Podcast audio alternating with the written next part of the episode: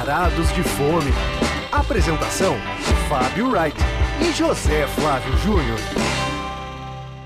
Ah, que delícia, cara! E aí, Zé Flávio, edição 63 do Varados de Fome chegando. Tudo bom, Fábio? Tudo bom? Beleza, cara. 63, sabe que 63 foi um ano importante no século passado. Ah, você vai trazer uma efeméride de 1960? Não, só mencionar, cara, que 63 foi, uma... foi o ano que, pô, Beatlemania, né? Tipo assim, foi a explosão da cultura pop, né? Uma coisa jovem, cultura jovem, que já vinha desde os anos 50, né? O rock and roll ali nasce em meados dos anos 50, mas em 63, cara, Ali o lance com o bicho pega, cara. Aí Caraca, começa... você, você, ensaiou isso aí ou saiu improvisado? Não, ele 63, eu sei o 63 é simbólico. Assim como 64, 65. Sim. A partir daí, todos os anos são muito marcantes para quem gosta de cultura pop, cinema, música, né? É, pop, né? Foi a efervescência disso aí. E já tinha os seus detratores. Tinha gente que odiava, que achava que já era uma deturpação horrível, né? Que já Pô, a Bossa Nova tava em queda, já era a segunda onda já da Bossa Nova, já tinha gente que já achava ruim também. Muito louco, né? Pô. 63 é um ano bem diferente. Mas ó, eu não ia falar nada disso de 63, eu ia falar de uma outra coisa, cara, que antes de vir pra, pra gravação, eu dei uma passada na Liberdade de novo, e aí eu fui a Empórios que eu não tinha ido quando a gente fez a gravação do programa 60. É, assim, tinha uns lugares mais chineses, assim, que eu queria conhecer. E eu dessa vez eu entrei assim, para até tava procurando coisas específicas. Tava esperando, tava procurando uma, uma bebida, cara.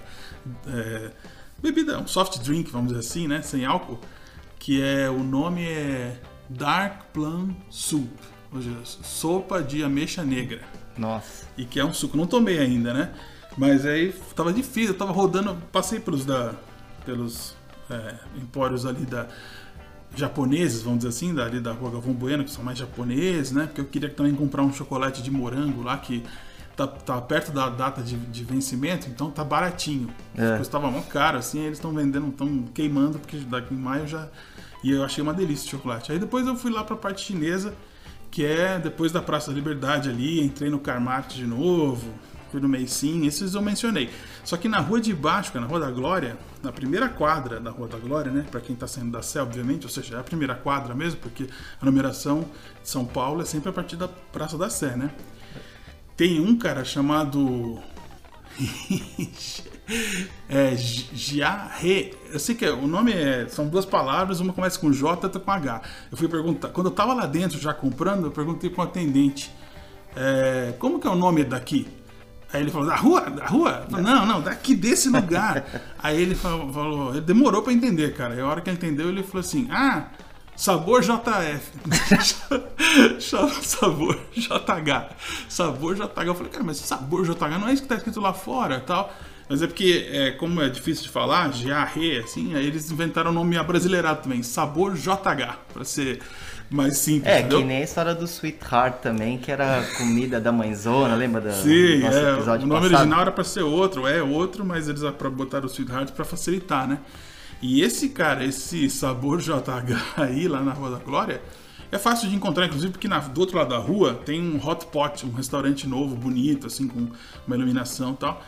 E ele é assim, é, cara, muito chinês mesmo, que aquele, vários produtos, quando você procura o rótulo em português atrás, não tem, cara. Ah, é? Então, eu fiquei super cegueta para comprar as coisas. Várias coisas eu comprei que eu falei, não sei o que é, cara. Vou descobrir só na hora que eu abrir, né? Mas uma quantidade absurda de itens, cara, muito grande. É mesmo? É. é talvez não tão grande quanto, quanto, quanto o Carmart lá, que é do lado do Shifu. Mas esse com muitos produtos e Produtos exclusivos também, que a gente que importa, né? São chineses que importam. Tem que ter coisa que é, é deles e eles passam né, uma parte para outros lugares. Mas parece mas... novo ou é descoberta? É novo, não é? novo. Eles estão funcionando só é, desde o ano passado. Tem um ano, mas eles vêm de outro prédio. Então ali já é o segundo ah, endereço tá. deles. Mas é é, a cara, assim, é de é um novo. dos mais roots ali, assim, de... É, é, assim, é roots, mas é bem organizado. Parece um supermercado, entendeu? Então é bem... Mas, assim, só chinês e curioso, assim, porque é bem focado para eles mesmo, assim, sabe? É muito Ou seja, legal se tiver isso. com uma dúvida de alguma coisa... Bom, eu nem o nome do local consegui tirar do cara. Você vê como que é. Mas, assim, só para reforçar o quanto é é, excitante você fazer um, um rolê na liberdade, assim, para quem gosta de produtos asiáticos, conhecer coisas, né? O, mesmo na- na- no meio da pandemia, eles seguem criando coisas, abrindo lugares. Todo lugar que eu passava eu via, puta, isso aqui não tinha, hein? Isso aqui é novo tal. Então eles são vorazes, né? Especialmente o chinês, que ele sabe que se ele trabalhar o tanto que ele trabalha na China, aqui no Brasil, ele já tá trabalhando o dobro do brasileiro. Então ele vai sair na frente mesmo, porque é natural dele dar, dar um duro, né?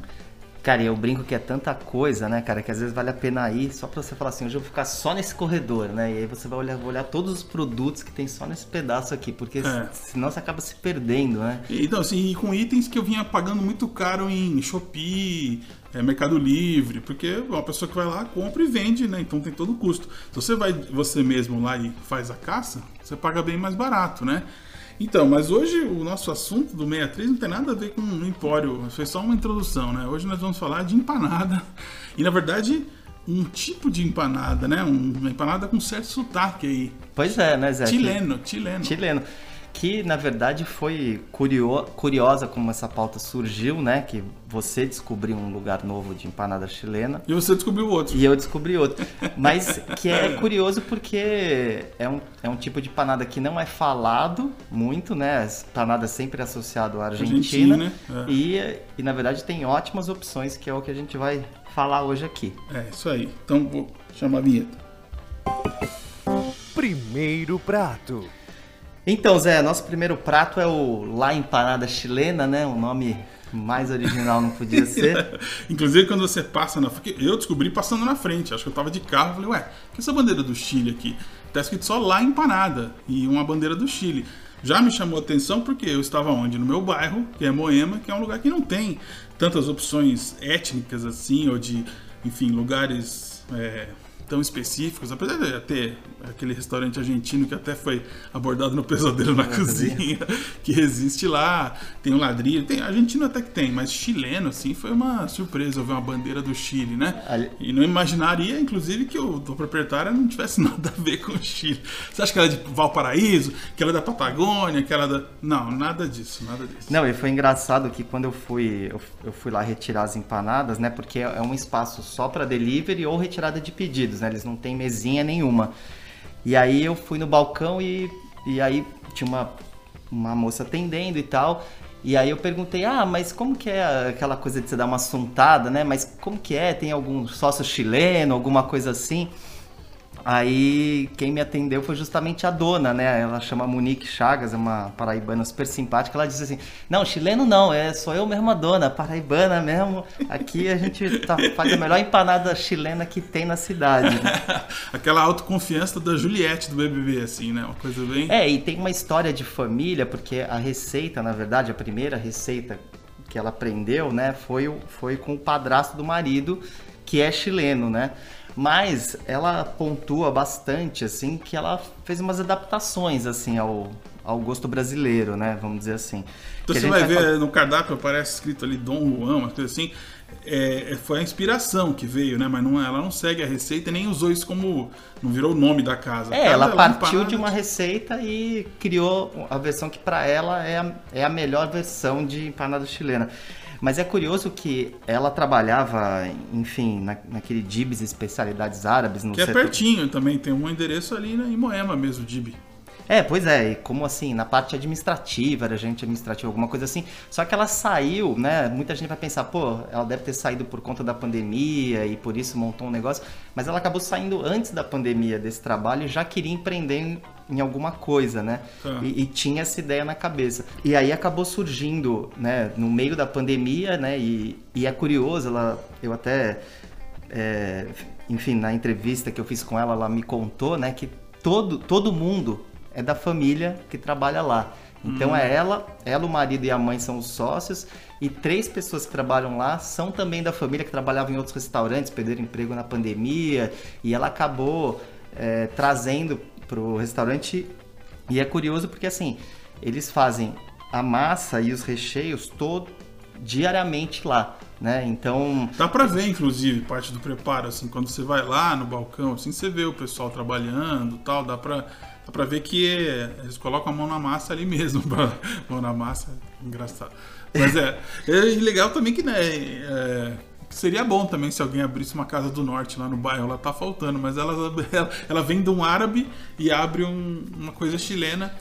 É, e, e Zé, eu acho que esse tipo de lugar que, que tem uma, uma única receita, né? Que eu acho que a cidade ganhou vários lugares com esse perfil, por- principalmente agora na pandemia, muita gente tinha um hobby e de repente transformou esse hobby numa fonte de renda fixa, né? Sim. É, parece que eles vão sempre melhorando mesmo aquele, aquele produto, né? Porque é um produto só que eles fazem, né? Então, assim, e tem e, e- e a empanada é interessante porque ela é fechada à mão, então assim, não tem uma máquina por trás, né? Não, e fora isso, a gente tem que mencionar também que a gente estava lembrando como que era no começo do século, quando a gente queria uma empanada em São Paulo, né? Então, ou você ia lá no Empanadas, lá no bar da Vila Madalena, ou se não ia num restaurante argentino e aí tinha uma entrada ali de empanada, não era um, um salgado que estava em todo canto da cidade, né? O que tinha no, no começo do século era uma febre de empadinhas, né? Bom, a coxinha nunca saiu de moda, nem o pão de queijo e tal. Mas a empanada ela foi eh, ficando cada vez mais presente em São Paulo e obviamente que a Paula Carosella ajudou muito isso com o Lagoapa, né? E hoje você vê surgindo esse tipo de empreendimento para vender uma coisa mais barata, né? Que a gente está numa crise, obviamente. E é, uma, é um recheio farto, né? Assim, geralmente a empanada, se ela tiver pouco recheio, as pessoas reclamam, né? Na verdade, reclamam até se for queimada, né? Que nem é o caso da, da Paola, que eu adoro, né? Por ser queimadinha, tem um monte de gente que não gosta. Lá no chileno não é o caso, ela, ela é bem mais clarinha, a massa, né? É, então, a Monique, ela disse que uma das perguntas que ela mais ouve, né, principalmente pela popularização da empanada argentina, Ah, que, o- que o Laguapa para mim é o grande né, Representante, é. É exatamente isso. Ah, mas Monique, qual que é a diferença das duas, né? Porque por que, que essa aqui é chilena e não argentina? E aí ela fala que uma diferença fundamental é, é o tamanho, né? Que a empanada chilena ela é maior.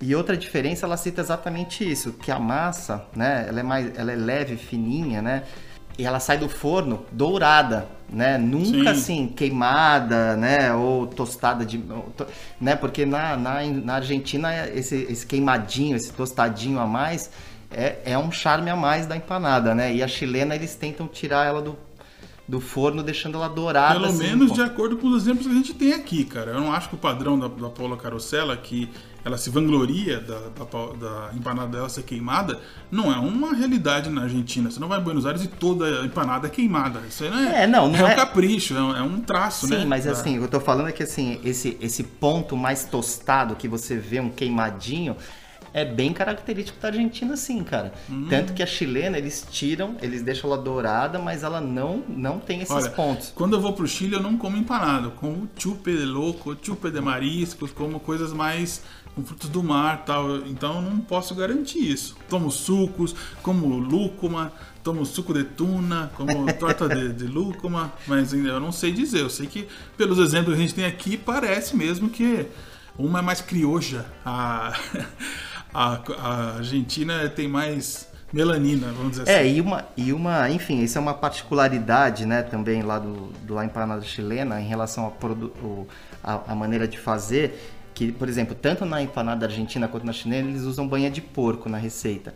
E a Monique, lá no La Empanada Chilena, ela o que, que ela faz? Ela usa gordura vegetal, que ela acha que deixa a massa mais leve, entendeu? Entendi. Então é um segredinho que ela fez uma adaptação que ela acha que o brasileiro adora isso. E o seu sabor favorito, qual foi?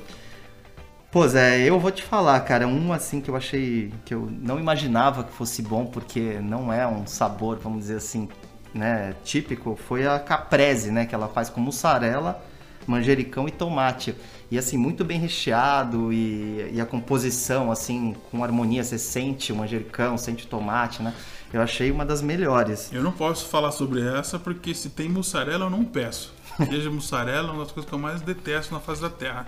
Mas a carne picante lá dela eu achei realmente muito saborosa. Primeiro porque essa característica de ser uma carne com uva passa, que eu adoro. Eu sei que tem um monte de gente que odeia, vai falar. "É, né, né." Não, com uva passa. E, e a picância, né, vem de uma pimenta. Não, é uma pimenta típica que chama merquém. Aliás, numa das vezes que eu tive no Chile, eu trouxe um pouquinho de merquém? merquém. E ela, assim, ela é mais saborosa do que, do que ardente, assim, né? eu muito a- boa. Então, eu, eu gostei bastante também da de carne picante, que vai ovo também, que acho que, é melhor- que vale mencionar. Mas eu acho que ela podia criar uma versão até mais picante ainda, assim. Pra quem gosta mesmo de picância, eu acho que ela é bem suave até. É, se tiver demanda, quem sabe, né? Então, você que não gosta de queijo, Zé, você também não deve ter provado a de três queijos, que ela faz... com- Vírgula, não gosto de mussarela. mussarela, que é um, que é um queijo tosco. Bom, ela. Então, mas por exemplo, eu achei que ela teve uma sacada boa, por exemplo, que ela faz na, na- no recheio de queijo, por exemplo, ela não coloca só mussarela. Ah. Ela, ela coloca mussarela, parmesão e requeijão. E, e também, na caprese, ela falou que também ela dá um toquinho de requeijão no, no- na mussarela para ficar ficar, um pouquinho mais molhadinho, né? molhadinho. Então, te- por isso que eu falei que ela vai. Né, essa coisa de melhorando a receita, assim, você percebe que. E a de palmito, você gostou? Gostei, cara. Palmito Boa, com né? requeijão. E tem também escarola, tem linguiça. São Eu adorei, cara. Todas oito, oito tipos mais ou menos. É. E ela disse que tem aí alguns, alguns sabores para lançar, mas que ainda não definiu e tal. E tem também versão, as versões doces. Eu não Doces sei também. se você provou. Não, não. Mas, mas o que você me falou que eu fiquei surpreso é que ela já tá pensando em expandir, cara. Ou seja, um negócio que deu certo na pandemia já, já pensa em ter. É, pois é, e, e assim, foi, foi, foi curioso que eu nem perguntei isso ela. Ela falou assim: olha, todo mundo me pergunta se tá dando certo, se, se, Ah. se, se o negócio tá né, prosperando. E assim, ela falou que, que sim, que tá dando certo, que foi, tá sendo muito positivo, assim, porque, claro, eu, eu acho também que no, no- nesse momento de delivery, né, e as pessoas procurando coisas mais baratas para comer. Eu acho que, né, óbvio que é uma coisa que tem muito potencial, né? Então ela sentiu que, É. que ela pode reproduzir o La Empanada em outros lugares Tá, e entendi. tal. E, então a ideia seria mais ou menos essa. Eu fico feliz porque é, é um empreendimento numa área bem residencial. Não sei se as pessoas lembram, né? Mas a, a Jamariz é a rua que tinha o Palace, né? O extinto Palace, a casa de shows. Depois virou Citibank Hall, enfim, deu umas mudadas de nome e hoje vai virar um prédio, né? Que nunca começou aquele prédio, né? É, muito. que o terreno era de uns monges, né? Ah, é? Então era super difícil renovar, né? Até o lance fechou lá o Palace na época porque era complicado fazer mais 25 anos com esse pessoal aí, uns monges, um povo de uma igreja, não sei. E, enfim, mas ali na parte do Jamariz que tem que ela tá, basicamente tem ela e, e prédios residenciais, né? Então, é que tem demanda, acho que as pessoas passam ali na rua, enfim, inclusive perto do Coa, que a gente já falou já também do empório japonês, assim, virando a esquina, caminha uma quadra já tá lá. Então, você vê, um lugar que antes tinha menos in- interesse gastronômico nessa parte de Moema e tá É. melhorando. Eu fico feliz porque é a minha área. Então, É, ela acertou alegre. no ponto também, né? Ela falou que, os- que as primeiras ideias eram no Itaim ou Vila Olímpia. E ela Porra. se surpreendeu com Moema, que acabou cons- conseguindo ali um, um imóvel bacana lá. Vamos falar de mais uma empanada chilena agora então, né, Fábio? Bora, Zé. Segundo prato. Então, Zé, nosso segundo prato será, será o Donha Luz Empanadas. Donha Luz. Lá no Ipiranga. Cara, eu considero um achado, né? Esse. É, como é que você descobriu? Dando um Google? Foi, cara. Eu coloquei empanada chilena, comecei a fazer as pesquisas lá. Falei, cara, não é possível que não tenha outra empanada chilena boa. Pô, né? eu achando que já tinha feito todas as descobertas gastronômicas possíveis no Ipiranga, porque eu frequentava muito o Ipiranga, e fiquei surpreso de existir esse lugar já há alguns anos, né? Não abriu agora. Em 2016. É. E com a qualidade, nossa, muito boa. É, o que me arrebatou nesse local aí foi realmente a qualidade da empanada, que eu, pra mim me agradou até mais, inclusive. Me- acho que é a que me agradou mais na cidade, cara. Não consigo lembrar de uma vez que eu comi É, uma empanada tá e em- falei, cara, essa aqui, pô, essa. É, pô, eu acho que ela tá entre A as massa top dela é empanadas. desmancha na boca, cara. Massa, né, cara? Não, então, e, e é curioso que o, esse lugar, né, na verdade tem uma chilena mesmo, chamada Luz, né, Luz Christi, e ela chegou no Brasil em 75 e, e hoje os filhos tomam conta lá do Donha Luz junto com ela. Esse lugar fica na rua Costa Guiar, no Ipiranga, ali pertinho do fechado, ainda fechado Museu do Ipiranga. É. E ela vendia, assim, formalmente, fazia já as empanadas e tal. E aí, em 2014, eles abriram um espaço só de delivery na Moca.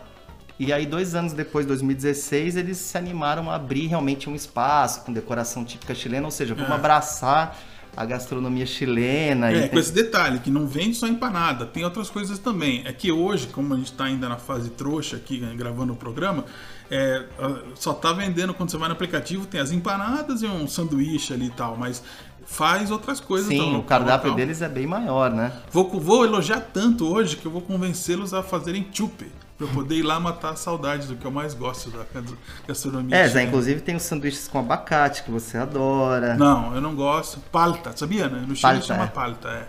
E o so, so, como é que fala? Tem o pastel de choclo também, né? Que é bem típico. Tem o so, sopaipillas. Sopaipias, que eu nunca comi, eu acho. Que é uma. Nunca comi também. uma como se fosse uma panqueca embebida no. Cara, parece que é uma massinha assim de pão pequenininha assim frita, que é, tem base de abóbora e tem versão salgada e doce. E Ah. na versão doce tem uma calda de uma espécie de uma rapadura chilena É. que chama chancaca. E diz que vem gente de outras cidades para comer sopaipias, alguns chilenos que estão perdidos pelo, pelo Brasil vão lá para relembrar esses sabores que eu, eu considero, a- apesar do bisteca low pobre, coisas que eu são super sem graça, eu considero que a gastronomia chilena tem pontos altíssimos, assim. Sim. Fora aquela conexão que eles têm com o Japão, ali com a... Né, que É, e os peixes do Pacífico também. né? isso, é. O chupe de locos que eu mencionei, né? O loco é um marisco que ele só você consegue pegá-lo né, no mar é, durante um mês do ano, acho que é em julho. E aí 90% do, do que é né, pescado vai pro Japão, cara. Então sobra um pouquinho lá, se você tiver no mês você conseguir, aí você consegue comer. É, realmente eles têm lá nessa parte que, né, que eles chamam dos mariscos, né? Eles têm umas coisas muito, Sim, muito diferentes. Marisco e pescado. Marico, pescado. Mas enfim, vamos falar das, das Então, empanadas, e, que é o que... e assim, uma coisa que me chamou a atenção, Zé, é que na hora que você vai fazer o pedido, né? A gente vai falar da nossa experiência de pedir. é, eles, ele, você pode escolher entre frita e assada, é, né? Isso é um Eu- diferencial. é uma coisa diferente, mas assim, eu acabei optando por não pedir nenhuma frita. Ah, vacilou, cara. não, pra Eu mim, cara, empanada é assada. Eu, Tá, não, mim, então deixa eu frita falar é da pastel. Deixa eu falar da frita. A frita realmente lembra um pastel. Um pastel de feira, assim, tem, tem uma semelhança, mas ela é menor do que um pastel de freira. Feira? Freira, pastel de freira.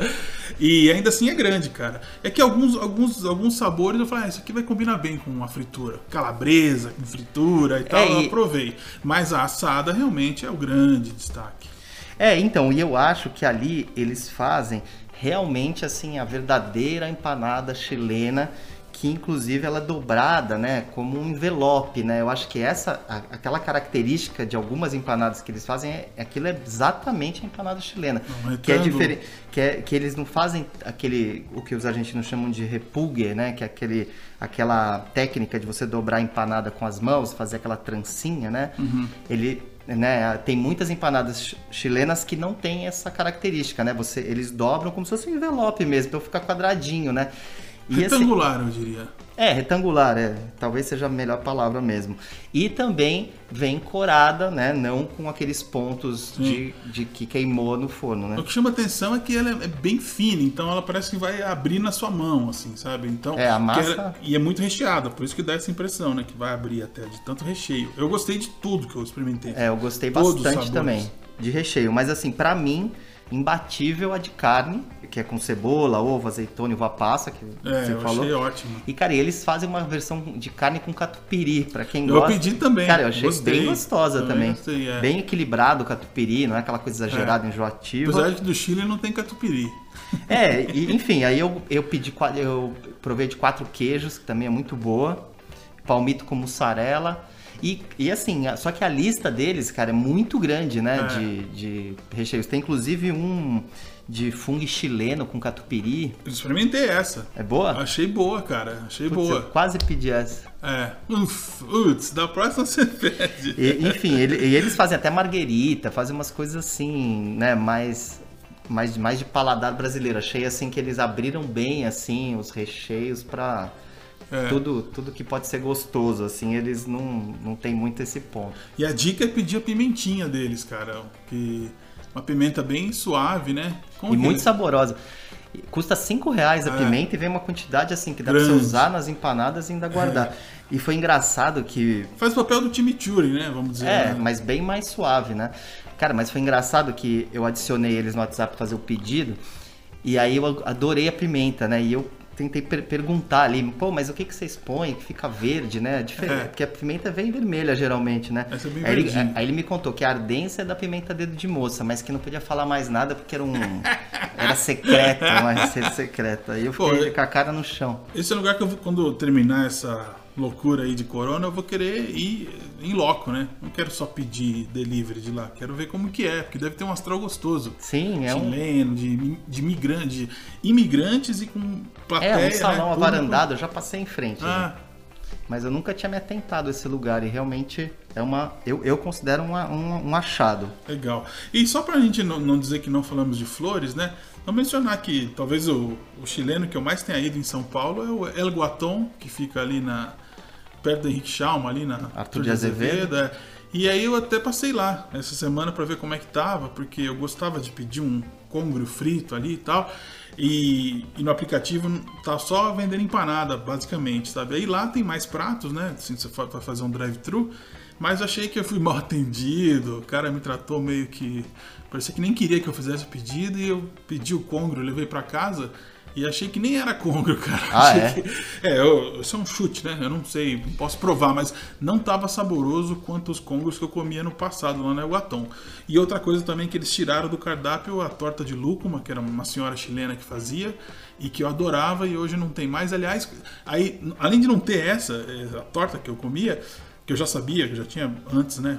Já tinha pegado essa informação, tinha outros quatro, quatro sobremesas listadas, incluindo o mote com essios, que é um clássico, né? Que é Sim. um pêssego com, com cereal.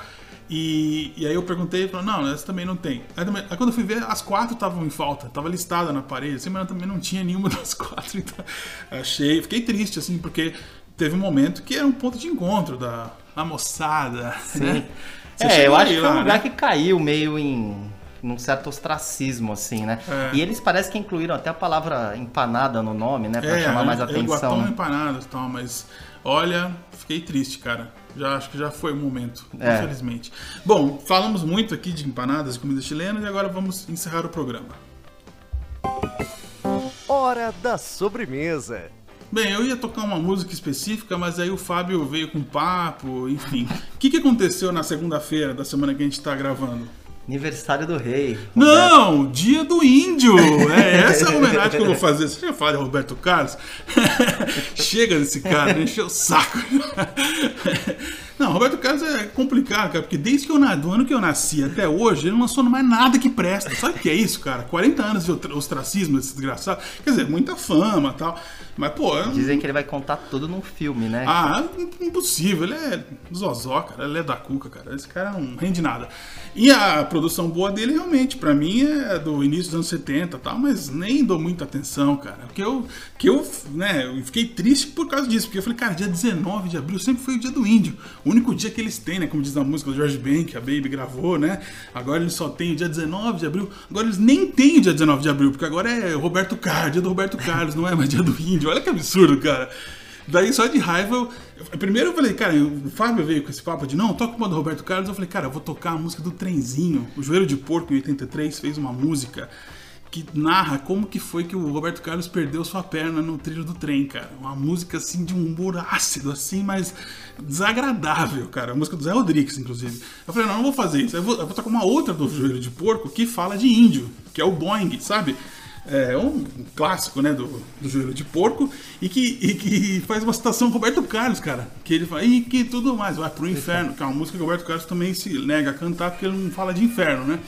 Então, fala de índio, fala de Roberto Carlos e é o joelho de porco. Eu não consigo escapar do Roberto, né? Homenagear os, e homenagear os índios de uma maneira meio irônica, cara, porque eles chamam o índio medroso com medo de andar de avião, né? Então tem uma coisa assim. Politicamente bastante- correta. E sarcástica, claro, é.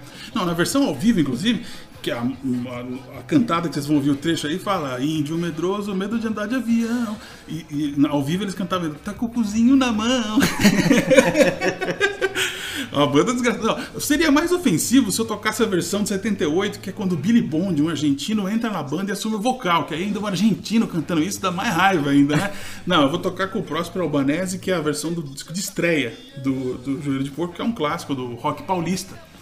E é divertido, então a gente né, sai do programa assim, em alta Já astral. uma lavada, né? É, sem ter que ouvir emoções, detalhes. Não, as mas era né? porque era pra você uma coisa do começo da carreira dele. Que Não gosta, é horrível. O começo da carreira é jovem guarda. A fase que Ah, presta do umas Roberto Carlos boas. é quando ele entra na Soul Music ali, aí tem algumas coisas assim, mas deixa pra lá esse cara. Tivemos overdose de Roberto nos últimos dias. Vamos ouvir Joelho de Porco que a gente ganha mais. Então é isso, Zé. Até Fechamos vem. 63. É isso Até aí. semana que vem. Um abraço. E